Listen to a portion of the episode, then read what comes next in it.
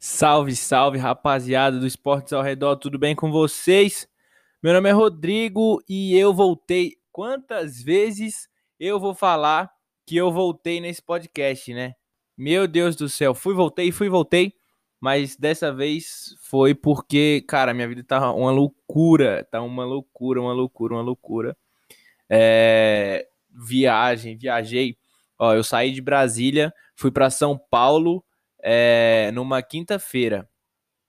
Não, eu saí sexta-feira, cheguei em São Paulo sábado, joguei no domingo, voltei segunda, aí cheguei 5 horas da manhã. Aí, desse mesmo dia, 10 horas da noite, eu já fui para Dourados, no Mato Grosso do Sul. E aí, fui segunda, cheguei terça, joguei quarta. Voltei na quarta, cheguei na quinta. Na sexta, já embarquei para Uberlândia. É, cheguei sábado e joguei sábado. Voltei para Brasília. Joguei outro jogo no sábado, só que esse jogo à noite. E aí, domingo, segunda e terça fiquei livre, mas descansando, né? Como é que o corpo aguenta nessa, nessas coisas assim, né? Não tem como. Aí descansei e hoje eu voltei, cara. Voltei para dar um resumo, é, principalmente do UFC, né? Já que a NBA tá parada, é, não falo muito de futebol. Vou falar mais do UFC, que é o que mais está acontecendo nesse momento, né? Então vamos lá, rapaziada. A gente parou, é, que é quase um livro de história, né? A gente parou na luta entre Habib e Gate, a disputa lá, quem ganhava. Então vamos lá. O Habib ganhou do Gate com facilidade, tá? O primeiro round foi um pouco equilibrado, algumas pessoas deram até é, vitória do Gate, mas sem nenhuma ameaça. Tá? Ele não chegou a ameaçar, não chegou a acertar bons golpes no Habib, não chegou a derrubar, a amassar por cima, não chegou a, a buscar a finalização. Ele trocou em pé, ganhou por pontos, foi pontuando e, né, na visão de alguns ganhou, na visão de outros perdeu. Mas no final do primeiro round, é, o Habib botou ele para baixo e cansou, cansou, cansou, cansou muito o Gate. É, na volta para o segundo round, a gente já viu ele no corner muito cansado, ofegante, respirando pela boca. E no segundo, o Habib acabou com a luta, né? É, dominou, botou para baixo e saiu do braço, foi pro pescoço. Ele até explicou, né, que ele saiu do braço, foi pro pescoço porque o Gate falou que não ia bater e ele não queria machucar o americano na presença de seus pais. Um, um, um lord, um gentleman, o Habib. É, ele venceu o desafio mais duro da sua carreira e se aposentou, né? No final da luta, ele acabou se aposentando como o maior peso leve da história, tá? Sem dúvidas, ele é o maior peso leve da história. E com toda a história do Gold sendo discutível, né? Então ele realmente é o maior peso leve da história, mas o melhor de todos os tempos é uma pauta discutível, né? É, é, algumas pessoas concordam, algumas pessoas discordam, muitos não acham, né, que, que ele não é o maior de todos os tempos, porque ele tem poucas defesas de cinturão, né? Tem quatro defesas, se não me engano, ou quatro lutas por título, enfim é, é, é muito pouco. Mas ele é, é com certeza um dos maiores da história. Com toda certeza. Não sei se o maior, mas um dos maiores, tá? Ele no final fez aquele discurso de que, se, que sem, seu pai, sem seu pai estar ali não faria mais sentido. Prometeu para sua mãe que aquela seria a sua última luta. E, na teoria, deixou a categoria dos leves em aberto, tá? Na teoria, porque o Dana White já disse que o Habib ainda é o campeão dele, ainda é o campeão dos leves do UFC. Falou que a luta é entre Habib, entre Conor McGregor e Justin Poirier não vai valer o cinturão linear, porque obviamente porque ele não quer perder uma de suas maiores estrelas, né, com apenas 32 anos. O Habib tá no auge, cara, físico, é, talvez técnico dele, é, e, e se aposentar assim ele abre um mercado muito grande no, no na, na, área dele, né? Abu Dhabi ali, Emirados Árabes, ele é muito forte lá, é, economicamente, né? Popularmente falando. E pro UFC perder o Habib, assim, cara, invicto, não é não é bom, né? De jeito nenhum. E realmente, cara, parece que tá faltando alguma coisinha, sabe? Um último capítulo. É, 29-0, por que não 30, né? Parece realmente que está faltando uma peça nesse quebra-cabeça. É, e o que eu acho disso tudo, né? O Habib falando que vai se aposentar, o Dana White falando que não. E o que eu acho é que que se fosse qualquer outro atleta com qualquer outra cultura, né, é, a volta seria praticamente certa, cara. Uma vida dedicada ao esporte, ela não para assim, né? Você fala, pô, parei, por quê? Porque eu quero parar e é isso. Não é assim, cara. Uma vida dedicada ao esporte não para no auge, né? Não é só a vontade de parar. O seu corpo pede, cara. O seu corpo pede, cara. São 32 anos praticamente de dedicação diária a uma coisa. Como é que de um dia para outro você vai apertar um botão na sua cabeça e vai parar de fazer isso? Saca? Não é assim, não pode parar quando tá no auge, brigando para ser indiscutivelmente o maior de todos os tempos. Mas como é que fica a cabeça do lutador? Né? O cara, pô, vou parar agora.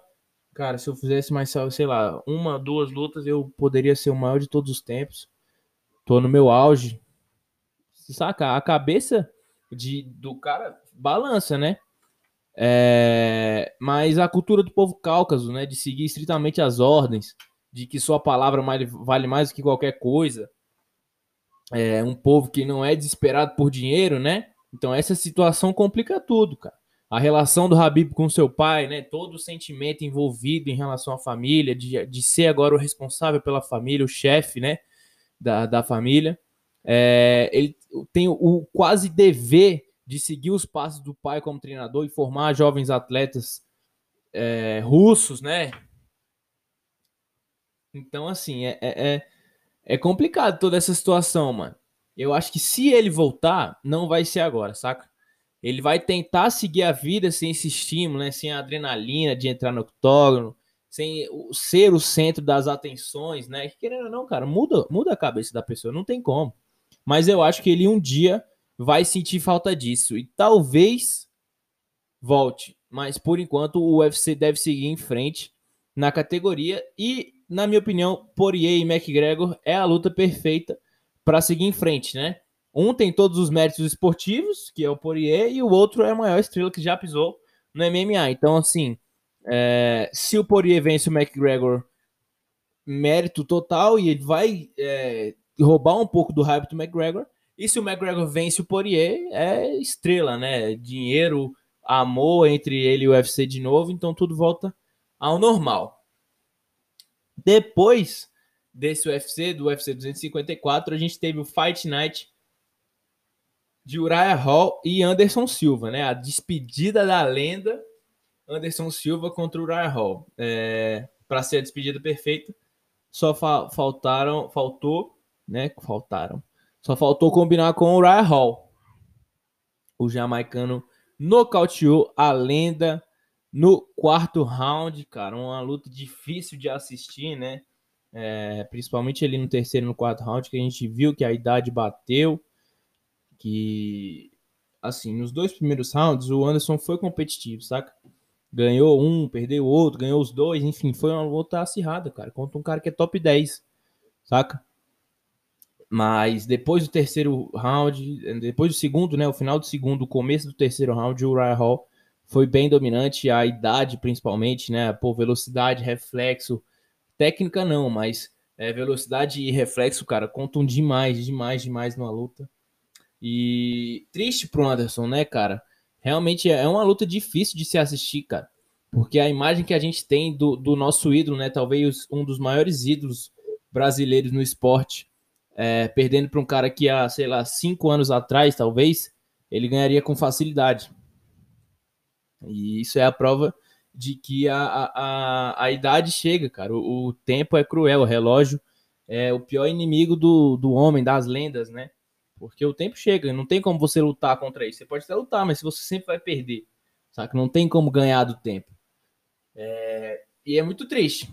E o UFC já falou que não vai não vai continuar com o Anderson Silva, né? O Dana White até falou que o Anderson Silva não deveria nem ter entrado na luta, não deveria nem ter deixado o, o Anderson Silva lutar. Mas a gente sabe como é que é, é, é, o lutador, na cabeça do lutador. É exatamente o que eu falei antes aqui do Habib. O cara vai se aposentar? Ele vai deixar a adrenalina de volta? O Anderson Silva tem 45 anos, tem no mínimo 25 anos é, é, jogando baixo, assim, de, de dedicação ao MMA restrita, né? Será que ele vai conseguir deixar 25 anos, deixar apertar o botão e deixar? Acho que não. Né? O camp de treinamento, alimentação, é, os amigos da academia, acho que não, não tem como deixar assim, né? E resta saber, no UFC ele não luta mais. Será que ele vai se aposentar? É, ou será que ele vai se render às altas bolsas dos outros eventos, né? Como o One, por exemplo, que tem um confronto com o Vitor Belfort, e o Bellator, né? Que tem vários, caras. É, Sonnen, Rampage, Federer Emelianenko, enfim, tem várias opções para ele, né? Vamos ver o que o futuro reserva para Anderson da Spider Silva. E a última pautinha aqui, tá, rapaziada? Eu ia fazer um, um outro podcast, tá? Eu, eu ia fazer rodada tripla, né, do, aqui no, no Esportes ao Redor, um de MMA, um de Fórmula 1, um de futebol mas eu resolvi não fazer o de futebol porque vou esperar acontecer nos jogos de hoje, né? Tem muita, muita coisa para acontecer, Grêmio Juventude hoje, para fazer um vídeo só da Copa do Brasil. E aí vou juntar esses dois aqui de MMA e de Fórmula 1, vou fazer em um só, beleza? Então vamos lá, Fórmula 1, rapaziada. Fórmula 1 voltou a Imola, palco do triste acidente que vitimou Ayrton Senna, né? É, nessa volta ao circuito, nada diferente. A Mercedes dominou conseguiu mais uma dobradinha, Hamilton em primeiro e Bottas em segundo, e foi campeão do Campeonato Mundial de Construtores, né? Mais uma vez, desde 2014, a Mercedes ganha, então já são seis títulos consecutivos para Toto Wolff, Lewis Hamilton e algum companheiro, né? É, até dois anos atrás era o Nico Rosberg, depois entrou o Valtteri Bottas. Mas essa dupla, Toto Wolff e Lewis Hamilton, seis títulos consecutivos. É, enfim, mas tirando isso, a gente tem muita coisa para falar dessa corrida, né? Eu gostei muito. O pódio foi é, Hamilton Bottas e Daniel Ricardo. Tá? O Ricardo também vem numa fase muito boa nesse final de temporada, vem muito bem com, com a sua Renaultzinha amarela. Uma, as suas últimas corridas, né? Já que ele vai para a McLaren. Mas é isso, vamos para a corrida. Bottas saiu na pole, mas teve problemas no assoalho, carregando uma, veta, uma peça do carro de Vettel durante várias voltas, né? Essa história da peça do Vettel é, é muito estranha, cara, muito estranha. É, ele teve problema na asa dianteira, ficou bem claro, era um problema muito grande, né? Perdeu muita pressão aerodinâmica ali com, com aquele problema na asa dianteira direita. Ele perguntou para a equipe se o carro estava tudo bem, se tinha alguma coisa. A Ferrari falou que estava tudo bem mas não estava tudo bem. E dava para ver, se fosse, pô, um, sei lá, um problema é, no motor, alguma parada assim, no freio, e aí eles falassem que tava tudo bem, ok, porque a, a, a gente não consegue ver, né? Mas, cara, a, a, asa do Vettel tava muito, muito, muito quebrada. E eles falaram que tava tudo bem, não trocaram a asa do Vettel, ele teve aquele problema no, no pit stop, não trocaram a asa dele, é, problema no pneu, né? O, o pneu dianteiro direito e traseiro esquerdo, né? Demoraram muito para entrar.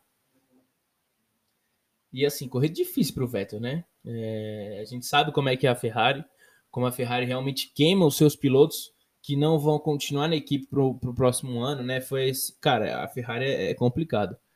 É, Rubinho, Alonso, enfim, vários casos, Massa, vários casos de complicação da Ferrari, né? Enfim, vamos, vamos lá. Hamilton, logo no começo da corrida, perdeu a posição para o Verstappen, mas ele adiou a sua parada, prolongou a vida útil dos pneus e ganhou a primeira posição, cara. Todo mundo parou e o Hamilton continuou, continuou, continuou. E aí, além disso, ele deu a sorte do Esteban Ocon, né, se acidentar ali e entrar o safety car virtual, que confirmou a sua posição, né? Então ele é, com o pneu velho, todo mundo com pneu novo. Quando ele parou, ele conseguiu abrir, né? Que ele tava com os pneus novos. E aí veio o safety car e confirmou a sua posição. Depois disso, no final da corrida, já praticamente, o Verstappen furou o pneu e abriu lugar para mais um pódio do Daniel Ricciardo, o segundo nas últimas três corridas, tá? Ele não fez na última, ele fez no GP de Eiffel. Destaque também para o Kvyat, é um piloto muito criticado por mim, já falei muito mal dele, falei que já deu para o Kvyat na Fórmula 1. É, um piloto que não deu certo na Toro Rosso, não deu certo na Red Bull, mas também não estava dando certo na AlphaTauri, né? Vamos lá. Ele é segundo piloto da, da AlphaTauri. E eu não, realmente não acho que ele estava dando muito certo, tá? Mas ele conseguiu o melhor resultado na temporada, um excelente quarto lugar para ele e para AlphaTauri, né, que largou em quarto com o Pierre Gasly, mas ele logo abandonou. Posição essa que o mantém vivo para um lugar no cockpit no ano que vem, né? Então assim, conseguiu pontos importantes. Então, talvez, né, continue no cockpit da da AlphaTauri ano que vem. Não sei a, a situação do Pérez, né? Na RBR, se o álbum voltaria para AlphaTauri. Não sei o que, que vai acontecer. Leclerc conseguiu um bom quinto lugar para Ferrari, diferente do Vettel. E, cara, são duas histórias para mim que são as melhores do fim de semana são essas aqui. George Russell ia conseguindo seu primeiro ponto na categoria, cara. O primeiro ponto da Williams na temporada. Um pontinho, décimo lugar mas bateu sozinho. E tem, piora, piora, tá? Vamos lá, George Russell, me ajuda. Atrás do safety car, rapaziada. Sozinho, no safety car, devagar. Devagar, bateu. Que isso, desperdiçou a melhor oportunidade de pontuar ele e a Williams, né? Depois disso, ele postou uma foto no Insta, falou que ia aprender com os erros, não sei o quê é, fez uma carta para Williams, né, pedindo desculpas, se desculpando, falando que reconhecia todos os, os esforços da equipe e tal. Mas aconteceu, né? Não tem como voltar. Agora é aprender com os erros. George Russell é um piloto muito.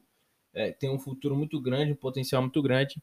Enfim, acho que realmente tem que aprender com os erros. Mas para mim, o melhor resultado, né? O, se o George Russell foi talvez um dos piores, é, o melhor resultado foi da horrorosa Alfa Romeo a Alfa Romeo teve seu melhor resultado na temporada.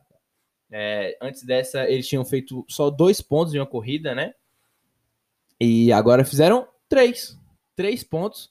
E, e para melhorar, seus dois pilotos pontuaram, né? O Raikkonen saiu da incrível 18ª posição, chegou em nono, e o Giovinazzi chegou em décimo. Então, dois pontos para o Raikkonen, um ponto para o Giovinazzi. Primeiro ponto do Giovinazzi na Fórmula 1 esse ano, né? E assim, a Alfa Romeo tem muito a melhorar, mas esses três pontinhos ajudam, viu? E ajudam demais, cara, demais naquela briga por investimento, né? É, afinal, a última é muito prejudicada. Então, o Williamzinho tá, tá, tá caminhando para esse lugar e a Alfa Romeo conseguiu se distanciar mais um pouquinho. Agora tem oito pontos, se não me engano. Então foi isso, rapaziada. Espero que vocês tenham gostado desse episódio. É, eu, pelo menos, gostei bastante, né? Eu gosto muito de, de fazer isso aqui, de falar com vocês, né? De pesquisar, fazer um textinho, dar minha opinião sobre as coisas que eu gosto, né? Enfim, eu assisto e tudo isso aqui que eu falo, eu assisto. Então, cara, eu gosto demais disso aqui. Independente da correria que for, cara, eu faço isso aqui porque eu gosto e eu sempre vou fazer, arranjar um tempinho, sempre vou fazer isso aqui, demorou? Espero que vocês tenham gostado, valeu e até a próxima!